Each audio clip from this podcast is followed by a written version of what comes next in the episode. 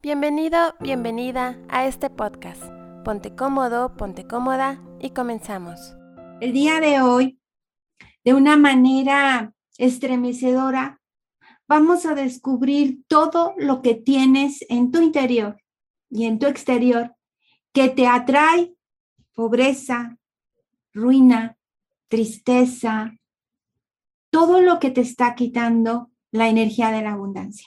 Y para todos aquellos que en algún momento dicen, no, pero es que nosotros no, no somos muy afines a la ciencia o a la psicología, pero lo vamos a ver desde muchos lugares. Y comenzamos viendo la parte espiritual de la pobreza, ruina que hay en la vida de familias enteras, de personas que realmente hacen muchas cosas o creen hacer muchas cosas, pero sin embargo la abundancia no pasa por su puerta. ¿Y qué hay detrás de esta situación de pobreza y ruina en una casa? Nos vamos a la parte espiritual. Pongan mucha atención porque esto va a cambiar hoy definitivamente su forma de pensar y por lo tanto su forma de vivir. Lo primero que quiero compartir con ustedes es la siguiente frase que viene de la Biblia para aquellos que suelen leerla o estudiarla. Hay muchos fundamentos relacionados con la pobreza, con la miseria y con la ruina. Tres palabras muy fuertes, miseria, pobreza y ruina. Y la primera de ellas dice, hay amigos que llevan a la ruina. Entonces, lo primero desde la parte espiritual que vamos a tomar como esa conciencia de qué está pasando, ten cuidado con quién te relacionas. El primero sería ¿Qué me lleva a la pobreza, a la ruina, a la miseria? Ten cuidado con quién te, lo, con te relacionas, porque en Proverbios 18 habla que los malos amigos te pueden llevar a la ruina. Y creo que todos en algún momento pueden recordar alguna relación que en lugar de aportarles les quitaba, pero sin embargo continuaban así. Una relación que los estaba llevando ustedes estaban dejando llevar por un mal camino, una relación que les quitaba fuerza, incluso que les quitaba energía económica, a lo mejor a través de préstamos constantes que nunca fueron cubiertos, a lo mejor a través de hurtos, de cosas que te pertenecían y que de pronto desaparecían. Número dos, el que frena su lengua protege su vida y el ligero de boca provoca la ruina. Otra vez encontramos en Proverbios 13 la palabra ruina. ¿Qué provoca la ruina? Y el número dos, detrás de la pobreza, detrás de la ruina, de la miseria, es cuando no sabes controlar tu lengua. Lo primero es con quién te relacionas. Es muy importante a quién eliges en tu mundo, pero también qué dices hay quienes se meten entre menos problemas por cómo hablan, porque cada vez que hablan parecen un cuchillo que cortan, porque con la palabra golpean y lastiman. Y hay quienes acarician con la voz, acarician con la palabra, acarician con lo que te dicen, con el comentario que tienen cada vez que llegas. Y yo creo que ahorita están pensando, a ver, ¿cuántas veces yo he dicho algo que lastimó al otro? ¿Cuántas veces he dicho algo que motivó al otro? Entonces, el número dos sería aquel que no controla su lengua, atrae pobreza, ruina y miseria. Tres, está esto súper interesante. Y viene, vienen tantas cosas. Les voy a compartir, incluso antes de irnos, algunas preguntas que yo he utilizado para el acompañamiento de personas, empresarios y políticos que asistían a sesión para que pudieran manejar el nivel emocional y atraer la abundancia. Y no solo eso, también muchos secretos que yo he aplicado y que me han funcionado y que hoy te los quiero regalar, te los quiero compartir, porque de eso se trata. Entre más das, más recibes y entre más compartimos para que compartan esta información, más lo comprendemos. Número tres, lo que, los que buscan riqueza se vuelven esclavos de sus deseos y se hunden en la ruina. Esto lo encontramos en Timoteo 6:9. Los que buscan solo riqueza se vuelven esclavos de sus deseos y se hunden en la ruina. Y aquí es muy interesante porque les puedo asegurar que muchos de ustedes o algunos de ustedes van a decir, pero ¿cómo? Entonces no debemos buscar la riqueza. Fíjense bien, porque esas confusiones son los que nos llevan a tener problemas. Los que buscan solo la riqueza. Si tú tienes todo el derecho a vivir en abundancia, tú tienes todo derecho a cobrar lo que tú quieras, a valorar tu trabajo. Pero si tu única meta es el dinero, te olvidas de una palabra importante, el servicio. Número tres, aquel que solo busca hacerse rico se vuelve esclavo de los deseos y se olvida de su misión de vida. Así que buscar solo la riqueza como único fin te lleva a la pobreza, ruina y miseria, contrario a lo que tú quieres. Pero que quede clarísimo, esto ocurre porque tu fin único es ese. Se te olvida tu misión y la actitud de servicio. Cuatro, permanezcan despiertos y en orden. Vaya que este canal trabaja mucho por el orden en la vida, mente y espacio. Porque si no estás consciente, te perderás y atraerás la miseria permanece despierto y en orden. Así que como número cuatro, ¿de qué me atrae ruina? Pero desde la parte espiritual, ahorita lo vamos a ver desde la parte psicológica y nos vamos a ir a varios niveles. En el número cuatro es, te atrae pobreza, ruina y miseria el estar inconsciente. Y aquí me refiero a todas esas personas que buscan culpables de lo que están viviendo. Es que es el gobierno, es que es mi pareja, es que son mis hijos, es que es mi jefe, es que es la empresa en que trabajo. Eso es vivir en la inconsciencia. Cuando buscas culpables es inconsciencia.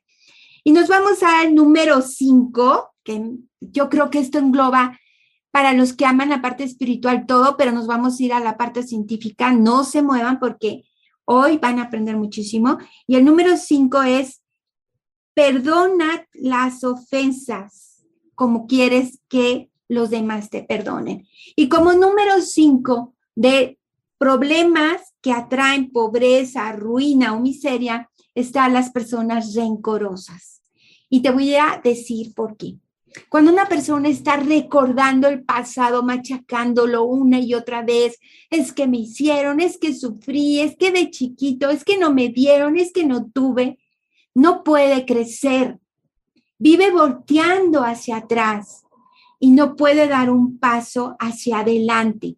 Esas serían las cinco razones que hay detrás de la pobreza, ruina y miseria del origen que viene siendo espiritual. Y nos vamos al segundo punto que es cómo, cómo voy a eliminar entonces la pobreza, miseria y la ruina en mi vida?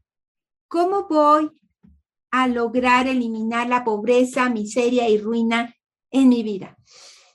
Ya les compartí principios del carácter espiritual. Yo creo que ya ahí dijeron, bueno, sí puedo mejorar en muchas cosas. Ahora nos vamos a ir a la parte psicológica, cómo eliminarla. Número uno, deja de quejarte. Y abrí este tema con una frase muy simple, pero la verdad muy certera.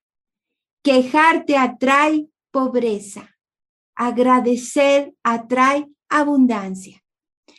Y una persona que se queja no va a atraer oportunidades. Entonces, ¿cómo eliminar la pobreza desde la psicología?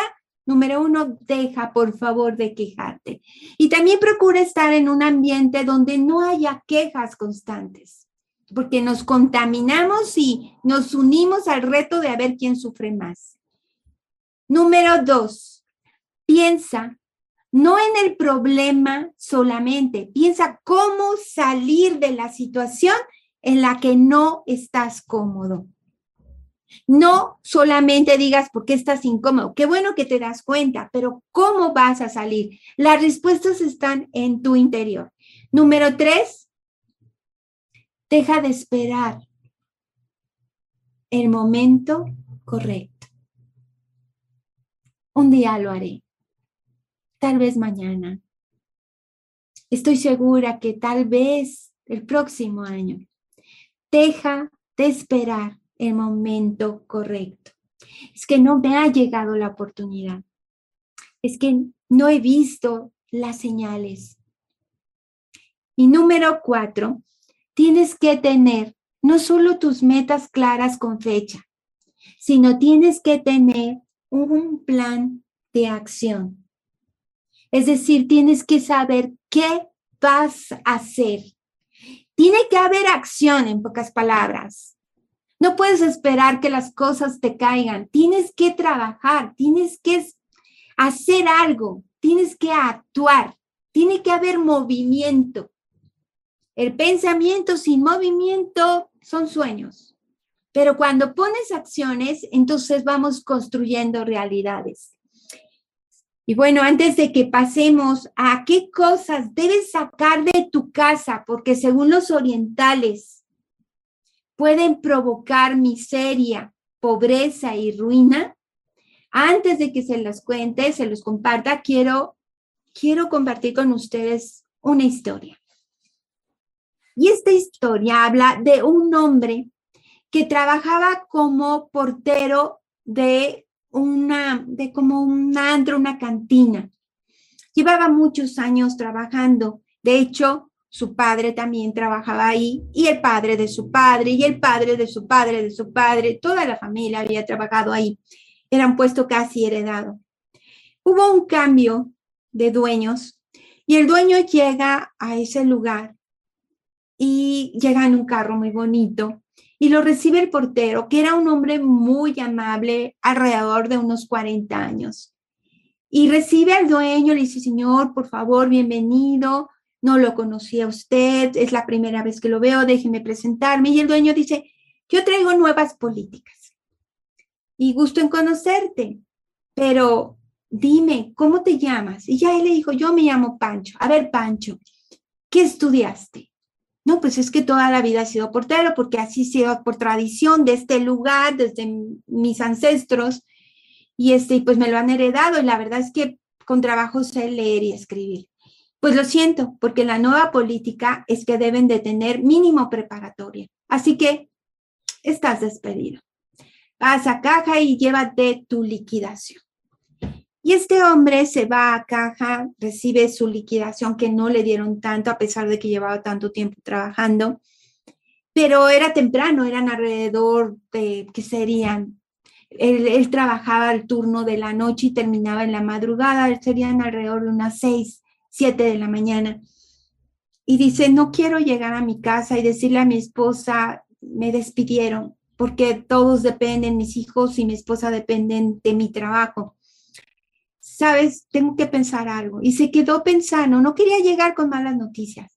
Fue, pensó y se levantó y se le ocurrió ir a comprar un costal de naranjas. Con lo que le habían dado, le quedaba más dinero, pero compró un costal. Y empezó en esquinas a hacer unas pilas mientras pasaban los carros y vendía las pilas a cierta cantidad. Eran las 8 de la mañana y ya había terminado el costal de naranjas, así que fue y se compró dos costales de naranja y siguió haciendo lo mismo, ya que llegó a su casa, le contó lo que había pasado a la esposa, pero le contó también que ahora ya tenía un nuevo proyecto de trabajo y que no se preocupara. Así que a la mañana siguiente se levanta, compra sus costales de naranja y los empieza a vender a la esquina y la verdad es que le va cada día mejor. Pasaron los años, muchos años. Y este hombre ya tendría 70 y construyó en el lugar donde vivía una escuela. Y llegaron periodistas, porque la verdad se había hecho muy famoso, ya era un hombre millonario. Y llegó un periodista y lo entrevistó para inaugurar la escuela y le dijo, oiga, don Pancho, sabemos su historia. Queremos decirle, vea lo rico, millonario que se volvió. ¿Qué hubiera pasado si aquel día el dueño de ese antro, de ese bar al que usted trabajaba, que trabajaban sus ancestros, le hubiera preguntado qué estudió y usted le hubiera dicho preparatoria y entonces no lo habrían despedido. Y don Pancho, muy tranquilo, con la sabiduría de los años, le dijo, si el dueño del antro hubiera llegado aquel día y yo le hubiera contestado que había estudiado preparatoria y me hubiera dejado en ese puesto, yo seguiría siendo el portero de aquel antro. Y esto te habla como no es lo que nos ocurre, sino es lo que hacemos con lo que nos ocurre. Y yo te pregunto, en este momento de tu vida, ponlo en la caja de comentarios, ¿qué estás atrayendo? Pobreza, ruina, tristeza, abundancia, energía. ¿Qué es lo que atraes en tu vida? Cosas que debes sacar según los orientales de tu casa. Número uno, objetos acumulados. El acumular cosas atrae pobreza. Por eso es muy importante que revises qué es lo que tienes en tu casa que te puede estar robando la energía. Ni la disfrutas, ni te la pasas bien, ni encuentras lo que tienes, ni disfrutas el espacio, ni disfrutas tu vida. Así que revisa que no tengas objetos acumulados, hay amontonados. Número dos, tener un reloj sin pilas o descompuesto también atrae pobreza y ruina. Número tres, tener mantas viejas, todas rotas, desgastadas, a veces se nos pasa la mano. No se confundan, eso no tiene nada de estoy ahorrando.